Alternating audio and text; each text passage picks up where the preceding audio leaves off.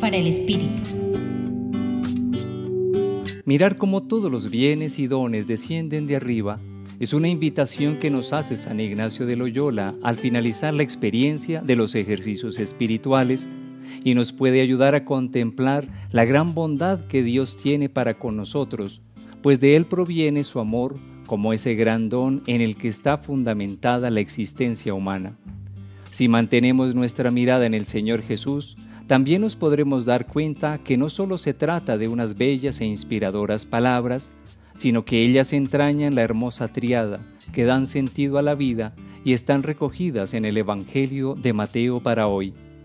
Amar a Dios, amar al prójimo y amarse a sí mismo puede ser el detonante de la que podríamos llamar la revolución del amor, que si la dejamos desencadenar en su plenitud, con toda seguridad alcanzará un continuo efecto transformador.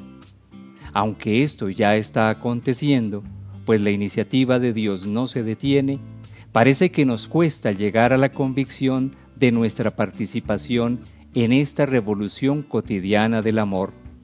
Continuamente el Señor nos ofrece detalles y oportunidades para amar. Lo que necesitamos es tener siempre preparado el corazón como una vasija dispuesta a recoger el caudal de bendiciones.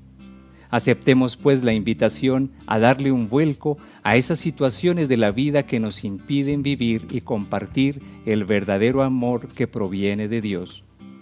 Les acompañó en esta reflexión el Padre Víctor Alonso Herrera de la Compañía de Jesús, Centro Pastoral San Francisco Javier, Pontificia Universidad Javeriana.